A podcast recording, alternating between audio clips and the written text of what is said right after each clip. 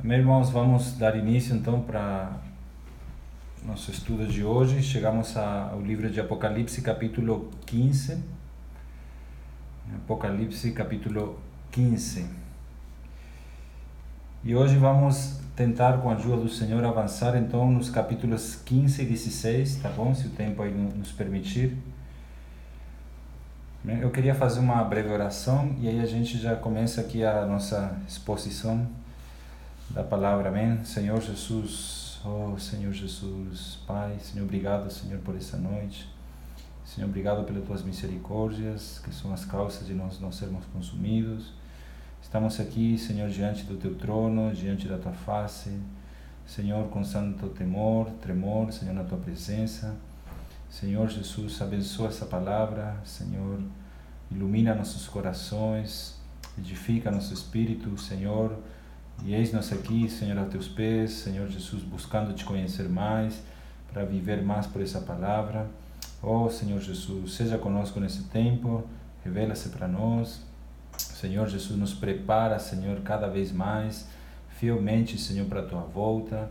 Que o Senhor possa nos encontrar, Senhor, fazendo assim. Oh, e possamos, Senhor, ser levados contigo, Senhor. O Senhor nos poupa, nos livra de todo mal. Fala conosco. Jesus é o Senhor. Amém. Aleluia.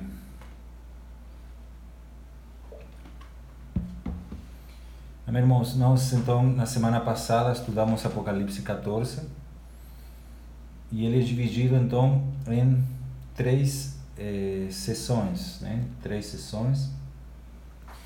A primeira delas fala a respeito do arrebatamento das primícias ou dos vencedores antes do tempo da grande tribulação, que ele começa a ser detalhado a partir do versículo 6 até o versículo 13. Né? Nós estudamos vários eventos né, que vão se passar durante esses três anos e meio, né, essas, eh, a pregação do, do, evangelho do evangelho eterno, né, por meio do anjo, a queda da Babilônia, né, religiosa, espiritual, material.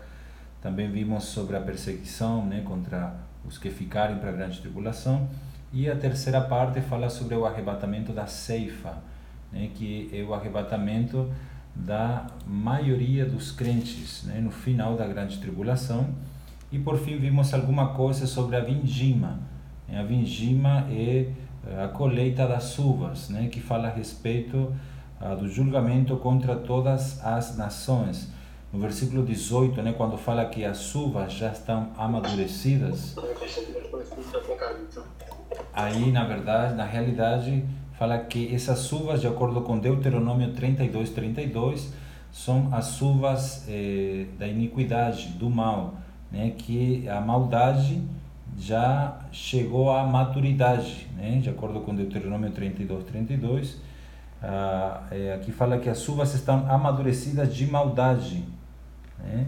de tanta maldade. Aí o anjo passa a foice e vindima toda a terra. E aí o lagar foi pisado. Né? Então aqui está falando um pouco também sobre a batalha ali do Armagedon, que nós vamos ver hoje no capítulo 16, né? um pouco mais eh, detalhado. E aqui no capítulo 15, irmãos, veja só, vamos prosseguir, versículo 1, fala assim, né? O título aqui é falar sobre os sete flagelos, ou as sete taças cheias da cólera de Deus. Então, esses sete flagelos aqui, que é o título no capítulo 15, ele constitui né, o terceiro ai, né, que fala lá no Apocalipse 11, 14. Apocalipse 11, 14 fala assim, é, Apocalipse 11, 14, passou o segundo ai, e eis que sem demora vem o terceiro ai, então, essas sete taças fazem parte da sétima trombeta.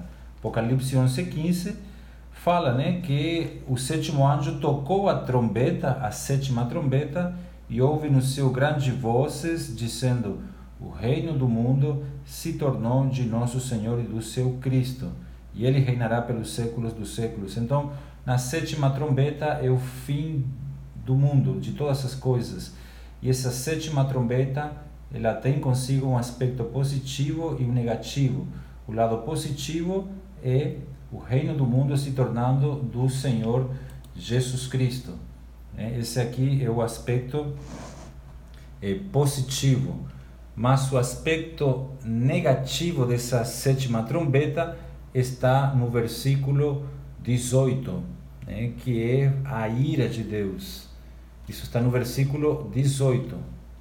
Então nós vemos aqui o aspecto positivo no versículo 15 de Apocalipse 11 e no 18 o aspecto negativo que fala: Na verdade, as nações se enfureceram, chegou, porém, a tua ira, que é o assunto que nós vamos estudar hoje à noite. Chegou, porém, a tua ira. Chegou quando? Na sétima trombeta. Né? São, essa ira são as sete taças de Apocalipse 16 que vamos ver hoje à noite. Então, essa ira é o lado negativo da sétima trombeta. Por isso que nós já explicamos para os irmãos que Apocalipse é dividido em, dois, em duas partes, do capítulo 1 ao 11 e do capítulo 12 ao 22 temos os detalhes. Então, santos, os sete flagelos, né? Essa, essa aqui é a composição. Né? Os sete flagelos fazem parte da sétima trombeta. Vi no céu outro sinal grande e admirável. É, vi no céu, no Apocalipse 12 fala que viu-se um sinal grande, né? Aqui fala grande e admirável. Sete anjos tendo os sete últimos flagelos, pois com este se consumou a cólera de Deus. A cólera de Deus.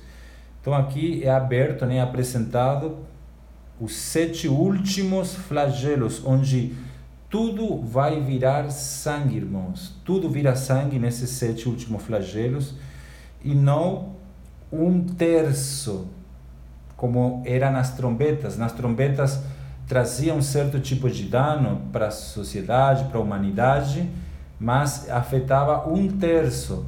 Nessas sete taças, irmãos, que aqui nós já estamos estudando o final da grande tribulação, tudo vira sangue. Aqui é contra tudo, não é mais um quarto, né? ou um terço. Nos céus começa assim, um quarto, né?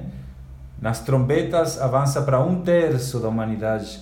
E agora nas, nas, nas taças, aqui é tudo. Tudo vira sangue, tudo é atingido pela ira de Deus. Né? Essa ira de Deus, irmãos. Ah, veja só, prosseguindo aqui, versículo 2. Nós já vamos ver os detalhes, né? Apocalipse 16. Mas aqui o versículo 2 fala: Vi como que um mar de vidro mesclado de fogo, e os vencedores da besta, da sua imagem e do número do seu nome, que se achavam em pé, essa palavra em pé é sinônimo que realmente eles venceram, né? Em pé no mar de vidro, né? já não é em pé no Monte Sião, né? como as primícias, mas no mar de vidro. Né? As primícias eles estão em pé né? no Monte Sião com o cordeiro, mas esses vencedores aqui da besta são os vencedores tardios. Eles estão em pé no mar de vidro, tendo harpas de Deus. Esse mar de vidro, de acordo com Apocalipse 4, versículo 6, que é onde aparece esse mar de vidro, ele disse que está no céu, né? Está no céu. Então, esses vencedores, vejam só, ele mais uma vez está mostrando que agora, antes de Deus derramar, derramar o, o as sete taças, a ira de Deus não contra um quarto da humanidade, nem contra um terço da humanidade, como eram as trombetas, mas contra toda a humanidade, aqui a ceifa já terá sido tirada, como foi visto no capítulo 14 da igreja, né, já terá sido arrebatada. Então aqui, irmãos, é, é, o mar de vidro, esse mar de vidro representa o lago de fogo, porque fala que está mesclado com fogo. Né? Em Apocalipse 14, versículo 9 ao 11, já estudamos na semana passada, vimos que os que adoram a besta, para eles está preparado o lago de fogo e serão atormentados com fogo e enxofre né? pelos séculos dos séculos. Então, faz sentido esses vencedores da besta estar em cima, em pé no mar de vidro, mostrando aqui, irmãos, que eles estão ah, por cima desse mar de vidro, né? do julgamento. Por exemplo, o anticristo, né? ele será julgado com fogo que vem do mar de vidro. Né? Está lá no Apocalipse 19 e 20. Apocalipse 19 e 20. fala assim, né? Mas a besta foi aprisionada e com ele o falso profeta, que com sinais feitos diante dele seduziu aqueles que receberam a marca da besta e eram os adoradores da sua imagem, os vivos para dentro do lago de fogo que arde né, com enxofre, os dois. Então eles são lançados para dentro do lago de fogo, eles vão inaugurar o lago de fogo.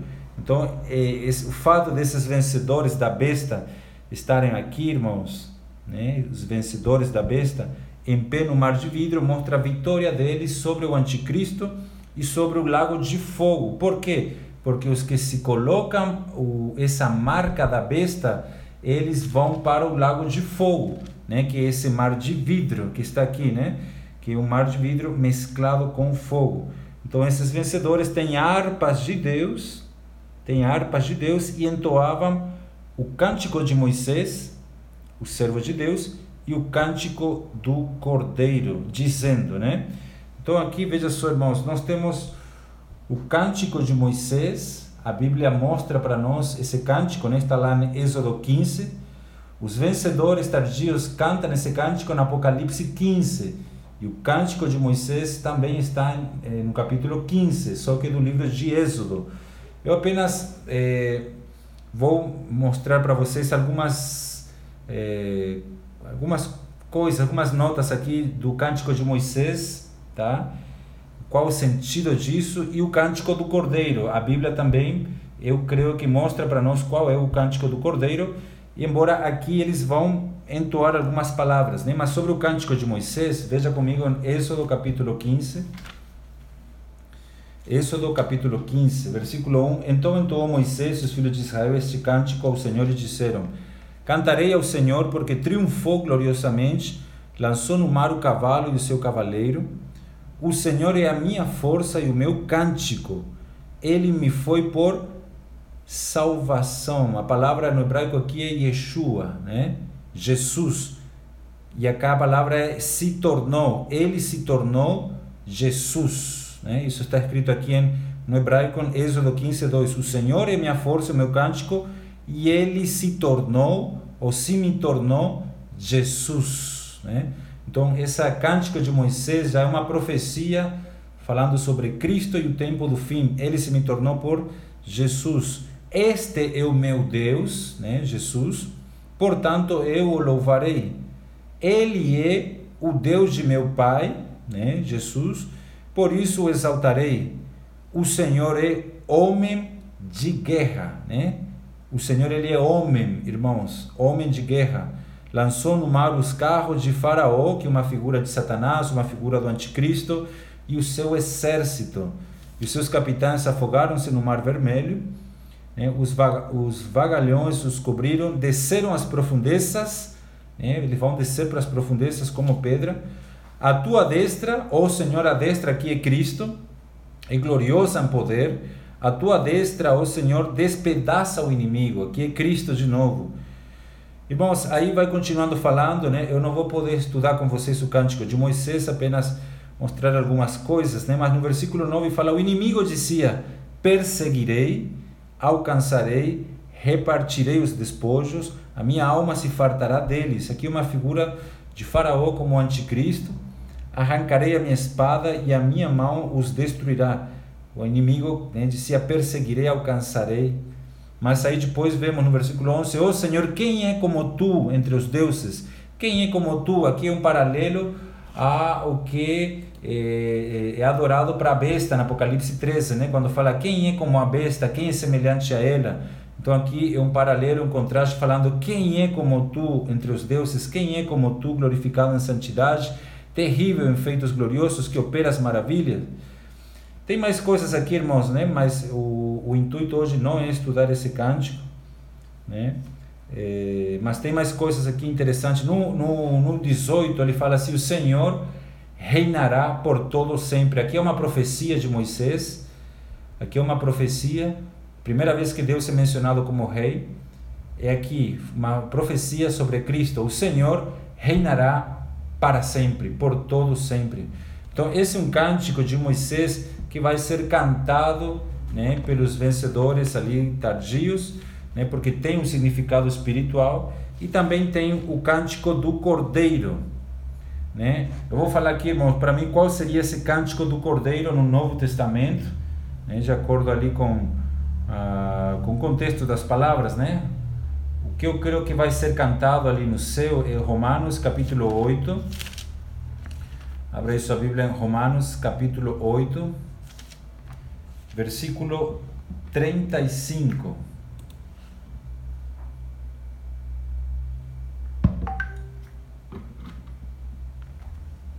Romanos 8:35. Quem nos separará do amor de Cristo? Será tribulação, tá vendo? A primeira coisa que colocam aqui é tribulação. Tá vendo, irmãos? Será tribulação, então pelo jeito aqui não foi a tribulação que separou os cristãos que ficaram, né, do amor de Cristo. Por isso que eu creio que os cristãos verdadeiros, não os de boca para fora, os nominais, mas os crentes genuínos que nasceram do Espírito Santo, eles não vão colocar a marca da besta, né? Eles não vão deixar se submeter. Quem nos separará do amor de Cristo será a tribulação, né? A grande tribulação, angústia, perseguição, tá vendo, irmãos? Todos itens que vai ter no período da grande tribulação, fome, eles vão passar fome, né? Assim como hoje, né? É obrigatório usar máscara, né? Para entrar nos lugares é, depois vai ser obrigado a utilizar é, é, outras coisas, né? Da vacina e tal.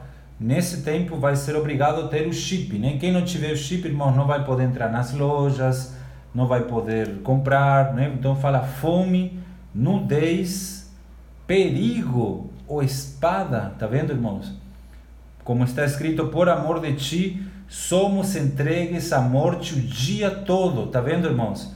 Isso aqui está falando da perseguição que vai ter, tá? Todos os dias contra esses cristãos, né? Por amor de ti somos entregues à morte o dia. Por isso que eu creio que vai ser esse o cântico do Cordeiro, né? Que vai ser cantado. Por amor de ti somos entregues à morte o dia todo.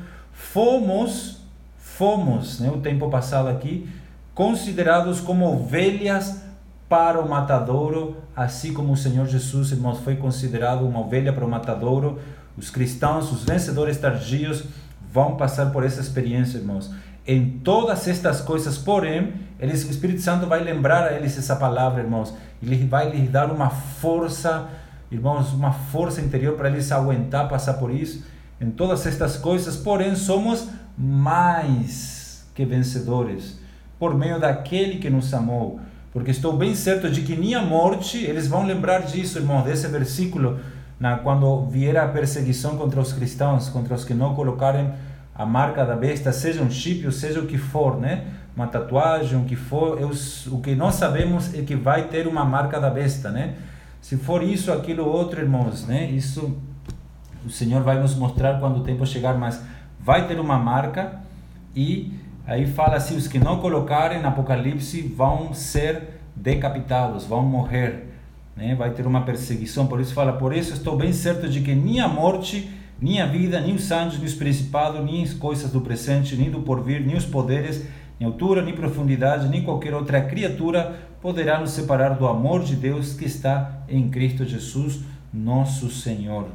Voltando para Apocalipse 15, então vemos que eles, os vencedores tardios, então cantam o cântico de Moisés, servo de Deus, e o cântico do Cordeiro. E agora dizendo, né? Grandes e admiráveis são as tuas obras. Senhor Deus Todo-Poderoso, justos e verdadeiros são os teus caminhos, ó Rei das nações. Quem não temerá e não glorificará o teu nome, ó Senhor? Pois só tu és santo. Por isso todas as nações virão e adorarão diante de ti porque os teus atos de justiça se fizeram manifestos. Irmãos, aqui eu vou, a modo de nota, né, exaltar aqui quatro palavras né, referentes à pessoa e obra de Cristo. Né? Primeiro, primeiramente, tuas obras, versículo 3. Segundo, teus caminhos. Terceiro, teu nome. E quarto, teus atos de justiça. Tuas obras, teus caminhos, teu nome, teus atos de justiça. Grandes e admiráveis são as tuas obras. Né? Hoje não vamos poder falar disso, apenas falar que as obras de Cristo são os atos exteriores. Grandes e admiráveis são as tuas obras, Senhor Deus Todo-Poderoso. Justos e verdadeiros são os teus caminhos, são os princípios interiores por meio dos quais Cristo governa na igreja. A igreja ela é, é regida por princípios espirituais que são os caminhos de Deus. Né? E o nome do Senhor, irmãos, para a gente ser vencedor, né, precisamos das obras de Cristo, em primeiro lugar, aquilo que Ele fez por nós. Segundo, os seus caminhos, que são os seus princípios para Ele nos guiar na vida da igreja. Terceiro, o nome dele, que aqui é para temer e glorificar. Né? Quem não temerá e não glorificará o teu nome? O nome do Senhor é para nós temer o nome do Senhor em nosso coração e glorificar em toda situação e em todas as coisas o nome do Senhor, pois só tu és santo. Por isso todas as nações virão e adorarão diante de ti. A gente vai ver isso mais na frente, mas aqui uma profecia, né, um cumprimento da profecia do Salmo 86, 9. Salmo 86, 9 fala que todas as nações vão vir e adorar a Deus no milênio, porque os teus atos de justiça se fizeram manifestos. Então, irmãos, eh, nós precisamos primeiramente desfrutar das obras de Cristo, né? Eh, aprender a andar nos seus princípios, temer o nome dele, glorificar o nome dele em nossas vidas e manifestar seus atos de justiça em nossa conduta. Eh, são essas quatro coisas que eles louvam, né? Esses vencedores. Prosseguindo, eh, Apocalipse 15, 5, depois destas coisas, olhei e abriu-se no céu o santuário do tabernáculo do testemunho. E os sete anjos que tinham os sete flagelos saíram do santuário, vestidos de linho puro, que é uma vestidura sacerdotal, ou seja, eram anjos sacerdotes, e resplandecentes, e cingidos ao peito com cintas de ouro. Então, eram anjos sacerdotes. Então, um dos quatro seres viventes deu aos sete anjos sete taças, né? sete taças de ouro cheias da cólera de Deus que vive pelos séculos dos séculos. Olha só, irmãos, o santuário, versículo 8, se encheu de três coisas: primeiramente, de fumaça procedente da glória de Deus, segundo, e terceiro, e do seu poder. E ninguém podia penetrar no santuário enquanto não se cumprissem os sete flagelos dos sete anjos. Eu ouvi dizer, irmãos, né, alguns pregadores e mestres, falam que esse versículo 8 é uma prova de que não haverá arrebatamento até o final das sete taças, né? Por quê? Porque aqui fala que ninguém podia penetrar no santuário, o santuário que estava no céu, né? enquanto não se cumprissem os sete flagelos dos sete anjos. Então eles usavam isso, né? Usam isso para falar que não haverá então arrebatamento antes das taças, ignorando um monte de versículos, né? Que nós já estudamos aqui. Porém, qual é o contexto desse versículo? O que significa ninguém podia penetrar o santuário enquanto não se cumprissem os sete flagelos dos sete anjos? O contexto aqui, meus irmãos, é que ninguém realmente podia penetrar no santuário, mas aqui é para interceder pelos que estão na terra. Né? Isso aqui, irmãos, é por causa da fumaça procedente da glória de Deus e do seu poder Ninguém podia, porque aqui no versículo 2 já vimos que há vencedores no céu, né? No mar de vidro que está no céu. Então já há gente no céu aqui, já aconteceu a ceifa. Mas ninguém vai poder entrar no santuário. O santuário aqui, irmãos, é para interceder pelos que estão na terra, irmãos. Muitas das intercessões a gente vê no profeta Jeremias, no profeta Isaías, né? no livro de Jó, é, é, nos evangelhos, né, no livro de Êxodo, né, Moisés lá intercedendo, Deus queria destruir o povo e Moisés vai intercede pelo povo, aí Deus diminui, para um pouco. Então, irmãos, para ter a certeza de que agora realmente Deus vai acabar com tudo, ninguém vai poder entrar, mas é para interceder. Esse é o contexto. Enquanto não se cumprissem os sete flagelos dos sete anjos. Uma prova disso está, eu quero ler esse princípio, né, em Lamentações, capítulo 3. Lamentações, capítulo 3. Depois de Jeremias, Lamentações, capítulo 3, versículo 44. De nuvens te, cobri, te encobriste, né, fumaça de nuvens te encobriste, para quê? Para que não passe a nossa oração. Tá vendo, irmãos?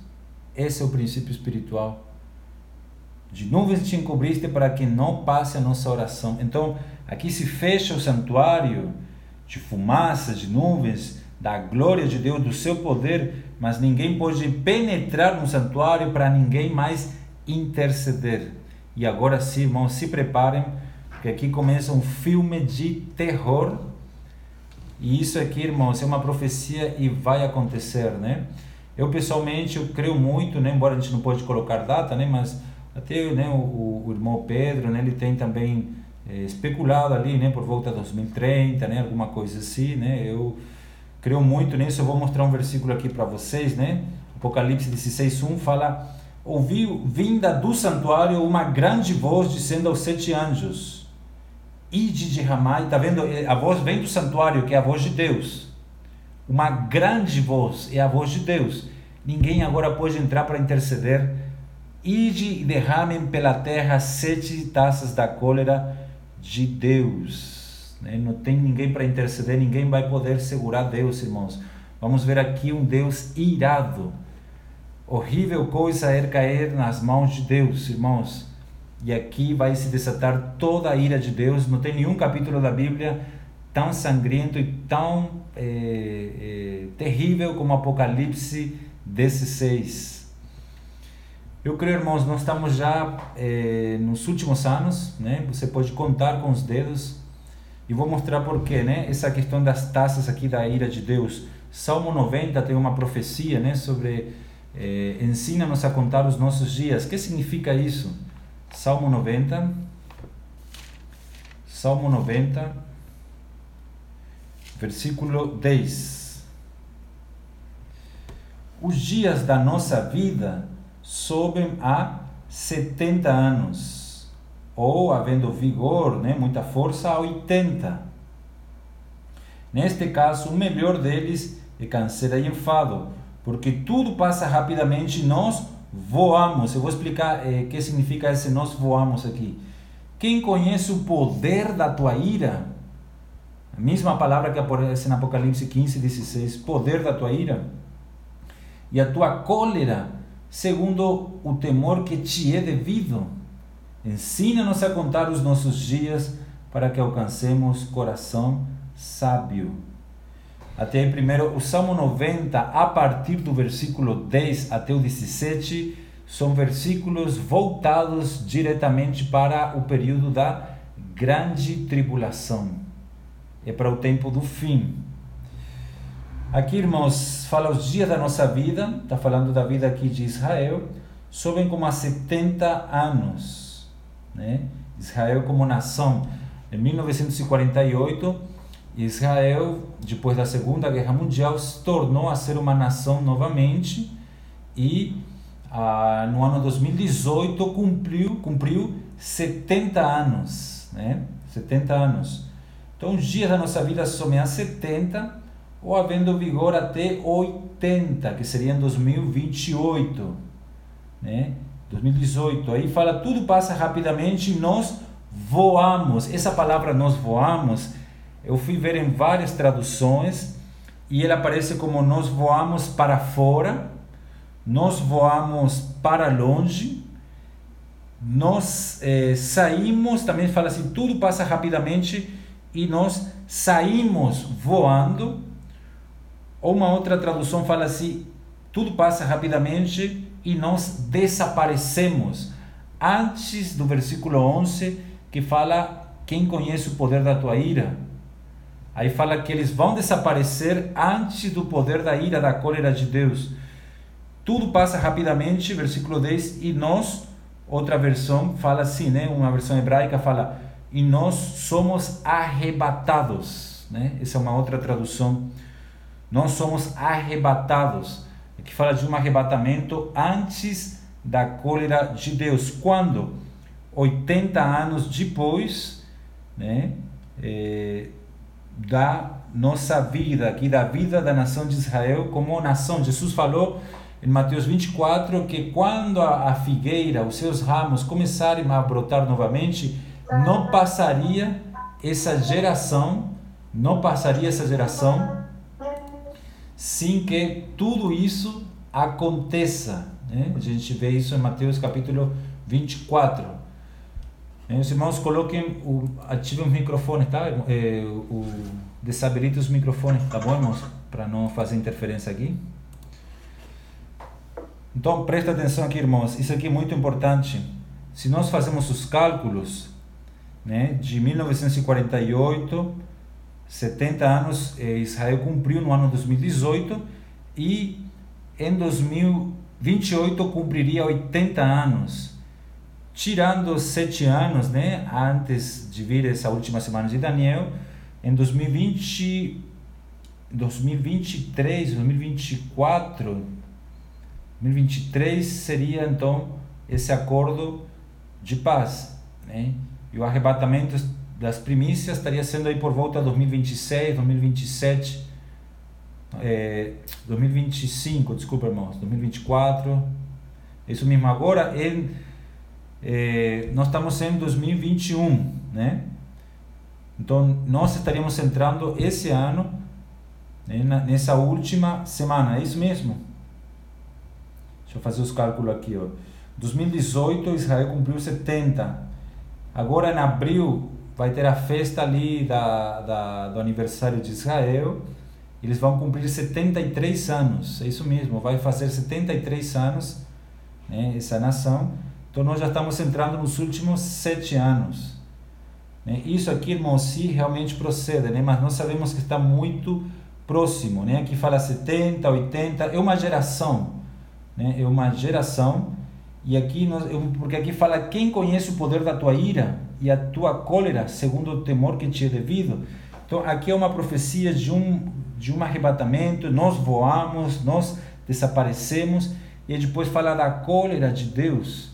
Versículo 15 de Salmo 90 fala assim: eh, 14: Sacia-nos eh, de manhã com tua benignidade, para que cantemos de júbilo, né? como fala no Apocalipse 15, e nos alegremos todos os nossos dias. Alegra-nos por tantos dias quanto nos tens afligido, no caso, os dias da tribulação. Por tantos anos quanto suportamos, aqui fala a nossa versão adversidade, no hebraico aqui é suportamos a tribulação. Né? Por tantos anos que suportamos a tribulação. Aos teus servos aparecem as tuas obras e aos seus filhos a tua glória. Está vendo, irmãos? Então, aqui há uma profecia então sobre o tempo do fim. E por isso que os irmãos também vêm falando né, que a volta do Senhor está muito, muito próxima. Nós já estamos vivendo nos últimos dias. Né? Eu creio que assim, extrapolando, deve ser também 2030, mas eh, não passaria muito desse tempo. Nós estamos no tempo do fim. E aí, então, é, antes de chegar à cólera de Deus, como fala, fala lá no Salmo 90, né, versículo 11, é, o mesmo, é a mesma porção de Apocalipse 16. E de derramai pela terra as sete taças da cólera de Deus. Vamos lá então, primeira taça. São sete taças. A primeira delas é a taça pela terra, versículo 2. A segunda é a taça no mar, versículo 3 a terceira está no versículo 4, é uma taça sobre os rios. A quinta, né, a, a, quarta né, taça é a taça sobre o sol. A quinta taça ela é derramada sobre o trono da besta. A sexta taça sobre o grande rio Eufrates. E a sétima taça ela é derramada pelo ar, né, onde Satanás ainda exerce alguma coisa de, de, de influência, embora ele vai estar na terra, mas é onde Satanás estava governando, né, ainda, limpando tudo. Bom, o que significam essas sete taças? Versículo 2: Saiu, pois, o primeiro anjo e derramou a sua taça pela terra. Então, veja só, as primeiras trombetas, né? Tem até alguns irmãos que falam que as trombetas e as taças é a mesma coisa, mas não é, irmãos. São eventos diferentes. As trombetas são sete trombetas e as taças ele é composto da última trombeta. E também nas primeiras trombetas a gente vê que elas elas ferem primeiramente a natureza, né? inicialmente, mas as taças elas ferem o homem diretamente, ela atinge direto o homem, ela vai sendo derramada aos homens portadores da marca da besta. Todos os que coloquem uma marca na besta vão, em algum momento da, das suas vidas, vão lhe sobreviver úlceras malignas e perniciosas. Úlceras. Aqui nas sete taças nós vemos novamente pragas do Egito que aconteceu no livro de Êxodo, né? E isso aí era uma figura do, da grande tribulação, faraó tipificando ali o anticristo e o seu exército, né? Então, úlceras malignas, que significa isso? Vamos ler Êxodo capítulo 9, versículo 10. Êxodo capítulo 9, versículo 10. Eles tomaram cinza de forno e se apresentaram a Faraó. Moisés atirou-a para o céu e ela se tornou em tumores que se arrebentavam em úlceras nos homens e nos animais. Né? Uh, havia tumores em todos, nos magos, em todos os egípcios? De maneira que os magos não puderam permanecer diante de Moisés por causa dos tumores, porque havia tumores nos magos e em todos os egípcios, que seriam aqueles que colocaram a marca da besta, a maneira de pensar e de fazer desse sistema, desse mundo. Porém, o Senhor endureceu o coração de Faraó e este não os ouviu, como o Senhor tinha dito a Moisés. Deuteronômio capítulo 28. Deuteronômio capítulo 28. Versículo 15. Será, porém, que se não deres ouvidos à voz do Senhor teu Deus, não cuidando em cumprir todos os mandamentos e os seus estatutos que hoje te ordeno, então virão todas estas maldições sobre ti te alcançarão, incluindo a sétima taça. Veja só o versículo 27. O Senhor te ferirá com as úlceras do Egito, irmãos, com tumores, com sarna e com prurido, prurido de que não possas curar-te, vai ser algo incurável. O Senhor te ferirá com loucura, com cegueira e com perturbação do espírito. Versículo 35. O Senhor te ferirá com úlceras malignas, né, que aparece lá no Apocalipse 16, nos joelhos e nas pernas, das quais não te possas curar, desde a planta do pé até o alto da cabeça. Isso vai ser para aqueles portadores da marca da besta. Então essa aqui é a primeira taça, né? essa terrível enfermidade, irmãos. Uma enfermidade terrível, maligna, úlceras, irmãos, que vai vir sobre todo, como se fosse uma outra pandemia, né? porque vai ser algo que vai ser mundial. Por que, que vai ser mundial? Porque aqui fala, derramou a sua taça pela terra. Né? Não é por uma terça parte, uma quarta parte, como fala nos selos, uma quarta parte, nas trombetas, uma terça parte. Aqui é sobre toda a terra. É como se fosse uma nova pandemia, irmãos. Mas isso vai ser sobre aqueles que não que tiverem a marca da besta.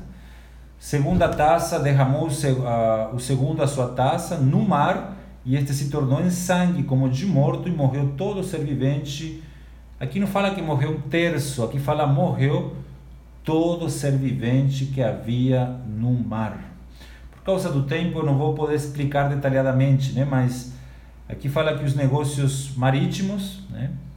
eles vão parar completamente e isso está vinculado ao comércio. O mar aqui naquela época estava vinculado a comércio. O comércio vai ser danificado, irmãos, por conta da enfermidade né? Isso afetou também aqui o comércio. Você pode anotar aí ler depois Salmo 105, versículo 29 e Isaías 50, versículo 2. Né? Ainda complementando ali a, a segunda taça. Terceira taça, derramou o terceiro a sua taça nos rios e nas fontes das águas e se tornaram em sangue. Então o mar se tornou sangue, tudo virou sangue. Né? Imagina, ninguém vai poder beber nada, nem dos rios, tudo vai virar sangue. Isso aqui é a, é a realidade das pragas do Egito, né? Êxodo capítulo 7, versículos 17 ao 21. Nós não vamos ler por causa do tempo, mas aqui fala então dessa taça sobre o rio e se tornou em sangue. Então ouviu o anjo das águas. Sabia, irmãos, que tem anjo das águas? O anjo das águas dizendo: Tu és justo, né? tu que és e eras tu o santo, pois julgaste estas coisas, porquanto derramaram sangue de santos e de profetas. Isso aqui na grande tribulação, irmãos. Deus vai se vingar desse mundo, de tudo aquilo que eles lhe fizeram à sua igreja, irmãos, aos santos e aos profetas. Né? Também sangue lhes tem dado a beber. Vai ter muito derramamento de sangue. Muitos cristãos vão morrer, irmãos. Muitos judeus vão morrer também. Né? E aqui Deus vai vir para vingá-los. Por isso eles são dignos disso. Sangue lhes tem dado a beber. Eles vão ter que beber sangue do rio. Ouvi do altar que se dizia certamente, ó Senhor Todo-Poderoso, verdadeiros e justos são os teus juízos. O altar aqui, né, esse altar que está no céu. Né, provavelmente aqui então são os vencedores, né, falando isso. Quarto flagelo, né, quarta taça. O quarto anjo derramou a sua taça sobre o sol e foi-lhe dado queimar os homens com fogo. Com efeito, os homens se queimaram com intenso calor e blasfemaram o nome de Deus que tem autoridade sobre estes flagelos e nem se arrependeram para dar-lhe glória. Por isso que no versículo 15, eu creio, eu tenho uma esperança de que haverá respigas, né? O Watchmanin também fala isso, né? No livro Vem Senhor Jesus, né? O irmão Lee também no estudo Vida, né? O, o, o irmão Ezra tem comentado nas palestras dele também, né, dessa, dessa teologia que nós temos, né, de, de esse arrebatamento da respiga do versículo 15, né, eu já vou chegar lá, mas ainda há arrependimento, alguns que poderão se arrepender, né, mas aqui eles não quiseram se arrepender. E aqui o sol vai queimar os homens com fogo. Isso aqui é uma profecia, né, no, no Antigo Testamento, em Isaías 24, 6. Isaías 24, irmãos, é um capítulo destinado ao tempo da grande tribulação.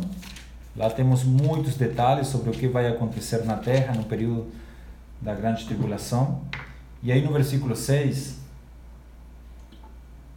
fala assim: Por isso a maldição consome a terra, a maldição, né, a sétima taça, e os que habitam nela se tornam culpados, por isso serão queimados os moradores da terra e poucos homens restarão. Tá vendo, irmãos? Isso aqui é Apocalipse 16, 8 e 9. Vamos ler Isaías 42, 25. Isaías 42, versículo 25. Isaías 42, 25. Pelo que derramou sobre eles o furor da sua ira e a violência da guerra. Isto lhes ateou fogo ao redor, contudo não o entenderam e os queimou, mas não fizeram caso. Nem pegando fogo o homem quis se arrepender, irmãos. Ira, guerra e fogo, mas não adiantou nada. Né? Na profecia de Malaquias também, Malaquias 4.1, Malaquias 4.1,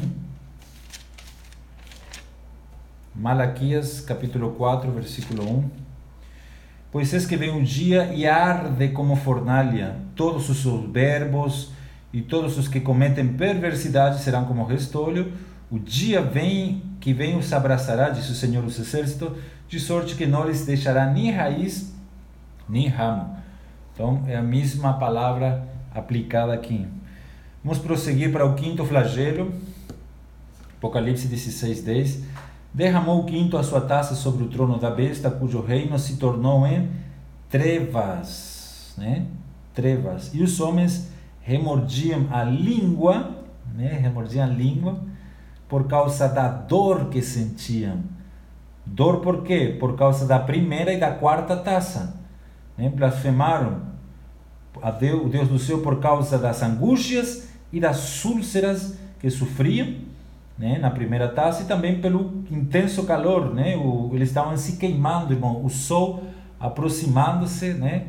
e aí vai queimar a terra, irmãos. Imagina isso.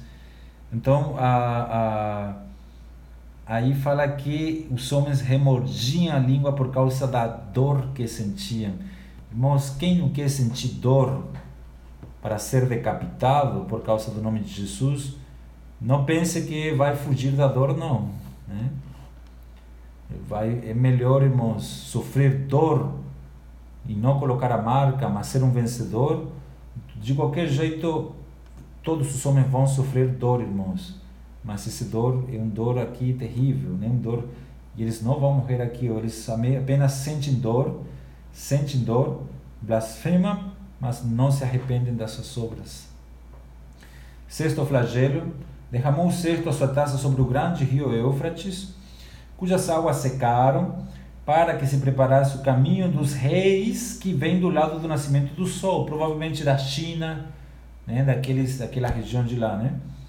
Então vi sair da boca do dragão, da boca da besta e da boca do falso profeta, aqui não se é revelado a trindade de Satanás, três espíritos imundos semelhantes a rãs, porque eles são os espíritos de demônios, operadores de sinais, e se dirigem aos reis do mundo inteiro com a fim de ajuntá-los para a peleja do grande dia do Deus Todo-Poderoso. Irmãos, esse versículo expõe, deixa em evidência quem é que governa esse mundo. Não são os presidentes, são espíritos de demônios. Eles influenciam os, os líderes, né? Eles influenciam, irmãos, o mundo, né? Os governantes, os reis do mundo, os senhores do mundo são dirigidos, governados, influenciados por espíritos imundos espíritos de demônios. Né? Eles vão influenciá-los e guiá-los a juntá-los para a peleja do grande dia. Versículo 15, e aqui vem, né? Eis que venha como vem o ladrão. O que, que tem a ver isso aqui, né? O Senhor ainda falando que vem, irmãos. Bem-aventurado aquele que vigia e guarda suas vestes, para que não ande nu e não se veja a sua vergonha. Eu já expliquei para vocês que aqui aparecem as das quatro últimas igrejas, das sete igrejas, Sardis, Filadélfia, Tiatira e Laodiceia. Tirando Filadélfia, que é a igreja que é arrebatada antes da grande tribulação, aqui são palavras que aparecem nas outras três igrejas.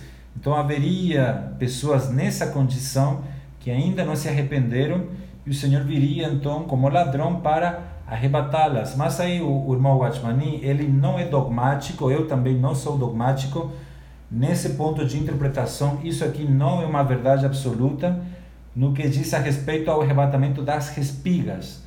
Pode tanto ser arrebatamento de respigas, como a gente já estudou Levítico e Deuteronômio, que depois da colheita tem uma respiga, é um princípio espiritual, mas também pode ser aqui, irmãos, o arrebatamento da ceifa, né?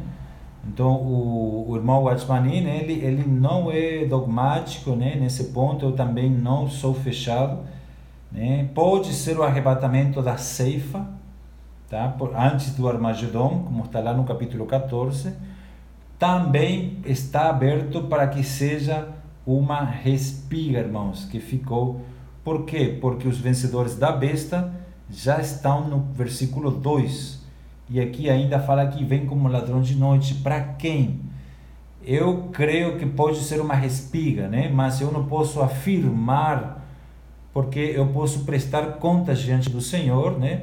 Caso isso não seja também verdadeiro, a gente precisa tomar muito cuidado, né? Para não ensinar heresias, né? Para os irmãos, ou ensinar coisas, né? Da nossa, da, da gente, né? Então, eu apresento aqui, eu entendo ser uma respiga, né? Mas pode também ser arrebatamento da ceifa. O que é um fato aqui que o Senhor ainda vai vir. Né? Então se juntarão no lugar que em hebraico se chama Armagedon.